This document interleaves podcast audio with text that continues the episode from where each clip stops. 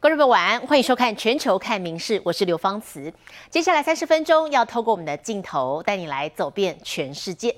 首先来关注的是我们所居住的地球，现在在面临的是气候这个气候变迁，好极端天气的侵袭，也造成了不少的灾情。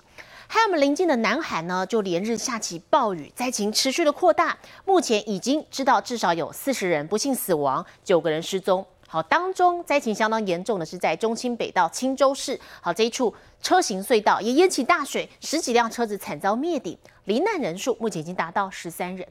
南韩在举国哀伤之际，居然有官员在看灾的时候满脸灿笑，引发挞伐。中清北道武松公平地下车道事故现场抢救工作到十七号仍在进行，尽管泥水已陆续抽干，但大量泥泞仍阻碍进度。十五号南韩暴雨洪水灌入地下隧道，当时隧道内有十多辆车惨遭灭顶。아니그러니까우리가이부산서여기까지올라와가지고지금가족그소식을듣고여기까지올라와야되는데아유아무그없으니까는답답하다이게죠 舆论痛批当局反应迟缓之外，还有这一幕：身穿绿色外套的国土交通部部长袁喜龙前往灾区了解状况时，陪同的中青北道官员竟满脸灿笑，引发网友痛斥：死了那么多人还笑，让人毛骨悚然。而中青南道也一样，暴雨成灾，土石流竟从天而降。东南部的城市论山市河流也暴涨，河岸溃堤泛滥成灾。截至目前，南韩全国已接获上百起道路坍方和土石流灾情，万人得撤离。累积下来，在南韩中部和南部地区降下五百到六百毫米不等的雨量，是往年平均的近两倍。气象局统计，雨季开始才二十天，降雨量就已打破近十年纪录。최근10년동안짧은기간때내렸던강수량과비교를한다라면장마철기간의평년강수량과최근10년간의강수량을 모두상회하는수준의 강수가20일 동안集中되었고出访乌克兰的南韩总统尹锡悦十七号急忙返国，并在看灾前指示将动用所有资源救灾。 앞으로이런기상이변은늘일상화되는것이기때문에기상이러한기후변화이상황을이제우리가늘상있는것으로알고대처를해야지이거를이상현상이니까 어쩔수없다는식의인식은完全に都고쳐야됩니다菜价随之飙涨，高丽菜和菠菜分别大涨五成和九成，莴苣甚至涨了一倍多。更令人担忧的是，梅雨封面还停留在中清道、全罗北道、庆尚北道一带。十八号前可能再降下两百五十毫米的雨量，灾害也可能再扩大。民事新闻综合报道。 除了我们刚才看到的南韩暴雨之外，热浪也是极端天气的一种现象。好，接下来看到的是日本，今年不管是东西日本，都是迎来非常这个。炎热的夏天，好，各地出现了摄氏三十五度以上的危险高温。好，在这种大热天之下呢，日本有相当多的祭典照常举行。不过，专家都提醒说，当中小朋友因为身高比较矮，特别容易吸收地表的热气，体感温度会比成人还多上七度，所以更容易暴露在中暑的风险中。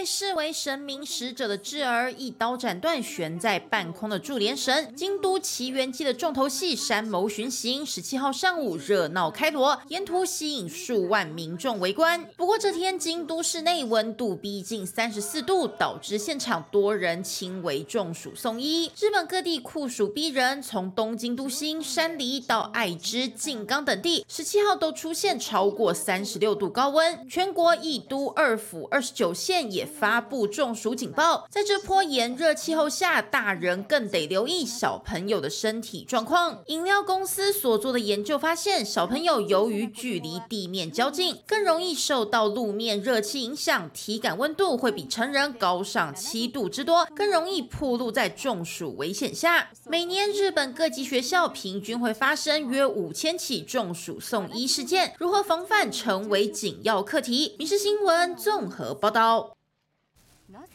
接着来关注的是台海和平，越来越引发国际的关注。那么上个周末，日本智库就在东京举行了为期两天的台海危机兵棋推演，我们台湾也首度获邀出席。那么也是首次在日本举行的美日台三国兵推，模拟的状况是当解放军侵台的时候，三方要怎么合作？与会的远景基金会执行长赖宜中在总结的时候就说：“其实目前啊，美日台之间没有安保对话机制，这是台海安保上的一大问题。”日本智库日本战略研究论坛十五、十六号在东京举行自二零二一年以来的第三次兵棋推演，这次是以台海危机为主题，模拟当中国武力侵台时，美日台三国如何应应。虽然属于非官方性质，却也是美日台首次在日本进行联合兵推，意义格外重大。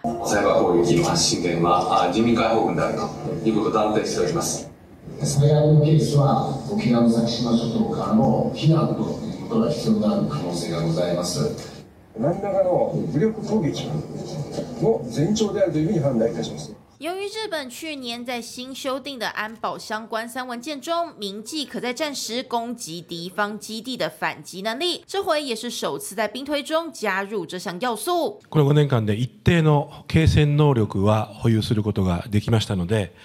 えー、当面は戦えると思っておりますが、反撃能力ということも視野に入れながら、えー、考えていただきたいな。背景则设定二零二七年，当解放军对台日发动包括网络攻击、武力犯台、中国渔民登上钓鱼台猎鱼等行动时，美军如何进行支援以及协助日本撤侨等。日本として、えー、アメリカにお願いしたいのは。やはりあのアメリカの抑止力がとても重要です。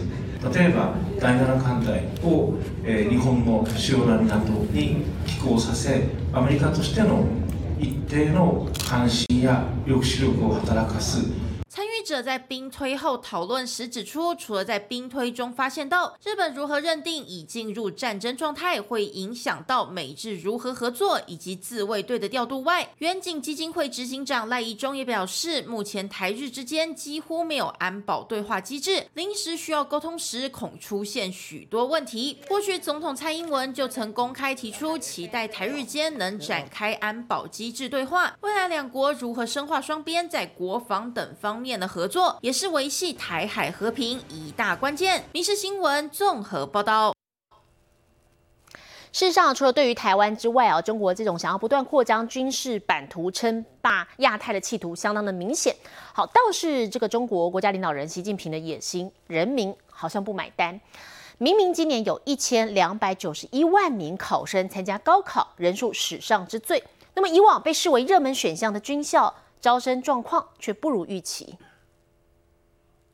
中国二十七。中国家庭年度最刺激盛事高考进入选填志愿环节，招生顺序属于提前梯次的军校先行公布录取状况，意外凸显招生滑铁卢困境。以前那个大学生毕业以后就是失业，但是这些人不存在失业啊，他他毕业以后他就他就他就有工作了，就到部队，而且都是军官了，待遇是非常优厚。学杂费、住宿、医疗全部不用钱，还会定期发津贴，毕业后保障就业。军校福利好，形象正面，过去很长一段时间都是中国学子热门选项。然而，二零二三年高考明明有一千两百九十一万考生参加，多到打破历史记录，报考军校的人数却连续第三年下滑。就算学校大幅调低录取门槛，依旧招不满。另外呢，家庭是独生子女的孩子。家长是不允许他们进入军校，因为中共最高领导人每天都在说是给准备打仗，那打仗这些军校的学生就随时会奔赴战场，谁家也不愿意把孩子送到这个前线。官方给出的理由是中小学生体能下降，毕业服完役之后难以转职，但专家直言，真正原因是中国人民不想当炮灰。另外，中美关系恶化，军校学生不再有机会赴美深造，也颇有影响。这些年轻人，他们就觉得他们通向世界的这个呃道路就被关闭了。民事新闻综合报道。这种战狼式外交，除了对于台湾之外呢，很多国家是感到相当反感的，包含邻近的印度、中印这个逐年紧张的关系哦。除了包含领土的争议之外，其实最近中国还悄悄的在靠近两国边界的地方新建了全球最大的水坝。这个发电量会是三峡大坝的三倍之多，好，因此也让下游的印度跟孟加拉仿佛顶着一颗不定时的水炸弹。西藏第一大河雅鲁藏布江是世界上海拔最高的大河，也是中国政府眼中水利大秘宝。做历时八年、总投资九十六亿元的巨大工程，将与遍布在西藏各地的光伏发电站一起，为高原带来清洁能源与光明。二零一四年首座水电站启用以来，中国大坝一座一座盖，下游大拐弯水资源最丰沛之处。中国人大在二零二一年更批准新建一座巨型大坝，六十几瓦的发电量将是三峡大坝的三倍之多。开展雅鲁藏布江下游水电开发是中方的正当的权利。中方对于跨境河流开发利用一贯秉持负责任的态度，并且充分的考虑对下游地区的影响。这项低调进行的大工程让印度人第一个跳脚，因为雅鲁藏布江会遭到拦截改道，不再流入印度境内，恐怕在中印领土之争以外，再引发一波抢水大战。Just a couple of days after the Chinese media reported on China's intentions to construct a dam, a mega dam on a section of the Brahmaputra River in the Tibetan region just before the Brahmaputra River enters into India through the state of Arunachal Pradesh.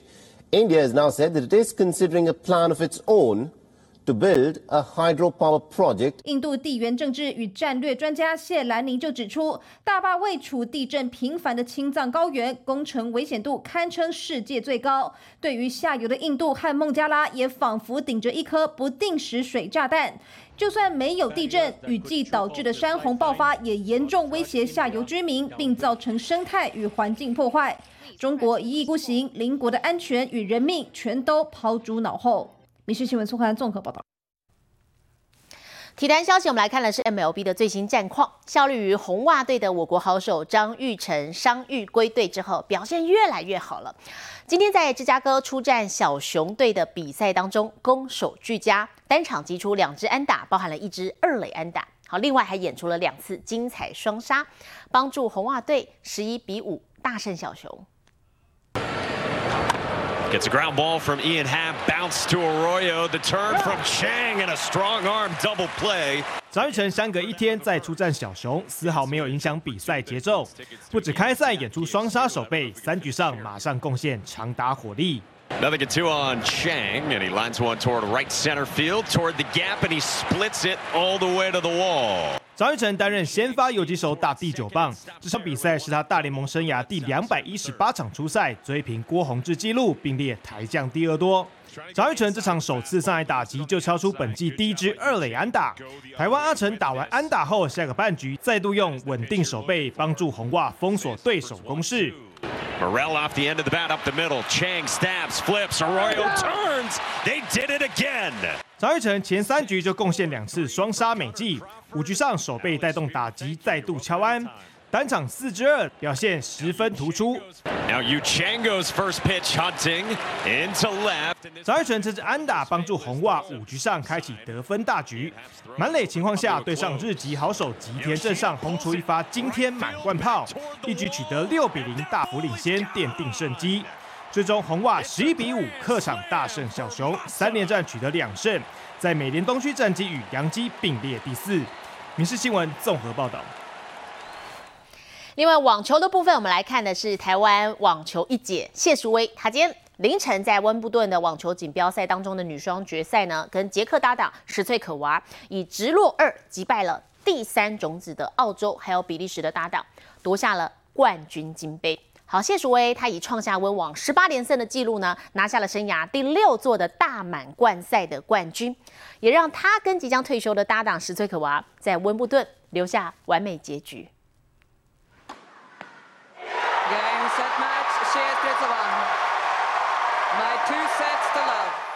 打出变线制胜球，谢淑薇兴奋的和搭档是崔可娃在场上紧紧相拥。台阶组合以七比五、六比四直落二击退前冠军搭档梅滕斯和亨特组合，夺下温网第四座女双冠军，也是谢淑薇生涯第六座大满贯金杯。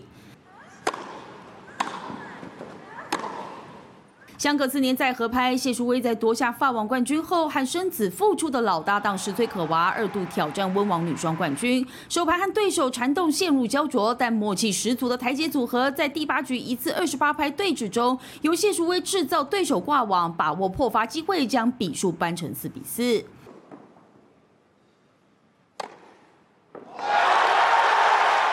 接着两人顺势逼出盘末点，以七比五先下一城。紧接着在第二盘，谢淑薇在第三局化解两个破发危机，第四局趁势破发取得领先。第九局台阶组合连拿四分，逼出冠军点，在温网第四度封后。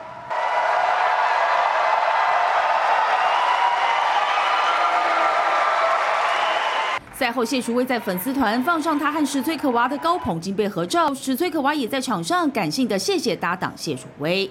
I didn't expect too much. I think that helps a lot. Sometimes when you don't think too much and you know my game, I have a lot of free. I like to use the freedom on court. I'm like a freestyle player. I just want to say thank you for um, Suwei, uh, such a partner I have. 二零一九年，谢淑薇和史崔可娃闯进女双决赛，但却可惜亚军坐收。四年之后再度联手，总算拿下了这座温网女双金杯。而谢淑薇也完成了跨界十八连胜的超狂纪录。密室新闻综合报道。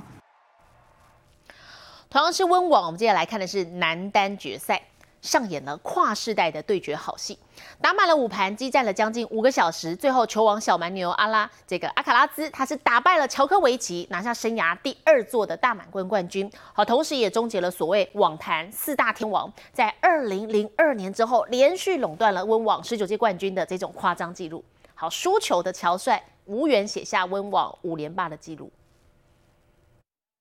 温网男单决赛，英雄出少年的现任球王 Carlos Alcaraz 对决横跨三个世代的前球王 Novak Djokovic。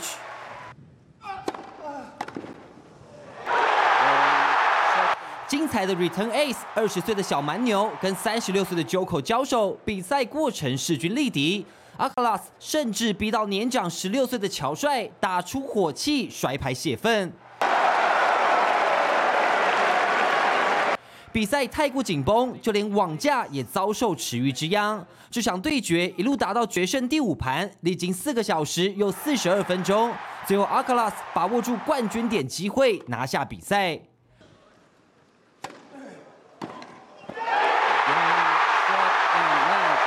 小蛮牛躺在地上，难掩兴奋之情。这是他生涯第二座大满贯冠军，同时也终结从两千零二年之后。连续垄断十九座温网冠军的四大天王障碍。You know, it's a dream come true for me. Uh, as I said uh, before, uh, of course, it's, great to win, you know, but uh, even if I uh, would have lost, uh, you know, I would be uh, really proud of myself, you know, in this amazing run, you know, making uh, history in this beautiful uh, tournament. 前一次非四大天王在温网夺冠是两千零二年，当时两千零三年五月五号生日的阿卡拉斯根本还没出生。至于他的对手乔帅落败后受访，一度哽咽。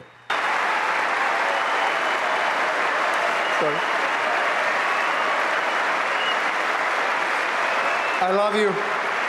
Thank you for supporting me, and I'll give you a big hug. Djokovic 屈居亚军，无缘缔造温网五连霸，也让今年前面拿到澳网、法网冠军的乔帅挑战年度全满贯的纪录，提前破功。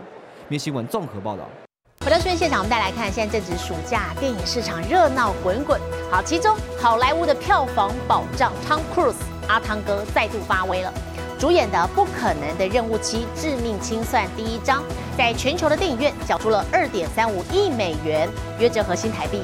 七十点七七亿元的惊人好成绩。It's been a long time, friend. No idea the power I represent. It knows your story. 熟悉的电影，熟悉的人马，熟悉的艰难挑战。阿汤哥领衔主演的好莱坞巨片《不可能的任务七：致命清算》第一章一上映就飙出好成绩。以八千万美元、近二十五亿台币惊人成绩单，空降北美票房夺冠。加上占比超过六成的海外市场，全球总票房二点三五亿美元，约七十点七七亿台币，打破系列电影问世二十七年来最高票房纪录。除了史上最杰出 IMF 探员伊森韩特和名导克里斯多夫麦奎尔。印第安纳琼斯、迪士尼动画电影《元素方程式》等合家观赏大片，分别稳占北美票房第四、第五顺位，凸显暑假亲子市场商机无限。《密室新闻》曾日奇综合报道。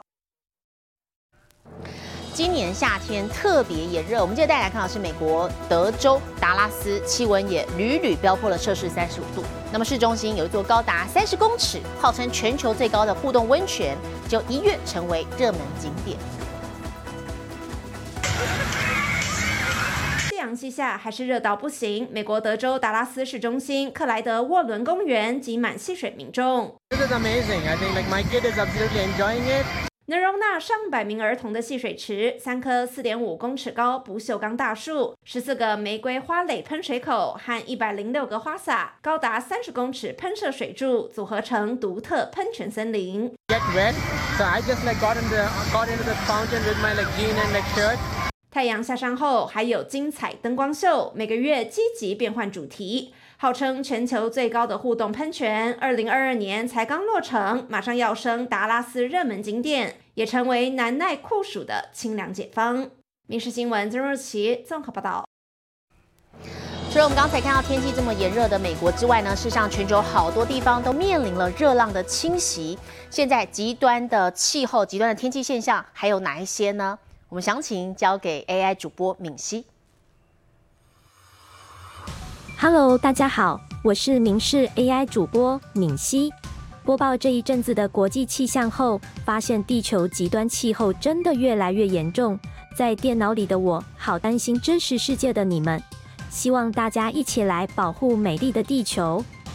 今天的国际气象要来看遭到热浪袭阵的美国加州。南加州在上周末一连发生四起野火，有民众被严重烧伤，还有上千位当地居民被迫撤离家园。其中最大的一起兔子大火，从周五下午在湖景地区爆发后，两三天来已经烧毁超过三千零七十五公顷，相当于两座绿岛的面积。现在来看国际主要城市的温度：东京、大阪、首尔，最低二十三度，最高三十八度；新加坡、雅加达、河内。最低二十二度，最高三十二度。吉隆坡、马尼拉、新德里，最低二十六度，最高三十三度。纽约、洛杉矶、芝加哥，最低十八度，最高二十九度。伦敦、巴黎、莫斯科，最低十五度，最高三十三度。其他最新国内外消息，请大家持续锁定《民事新闻》，我是敏熙。接下来把现场交给主播，我是刘芳慈。感谢您今天的收听，也请持续收听我们各节 Podcast，带给您最新最及时的新闻。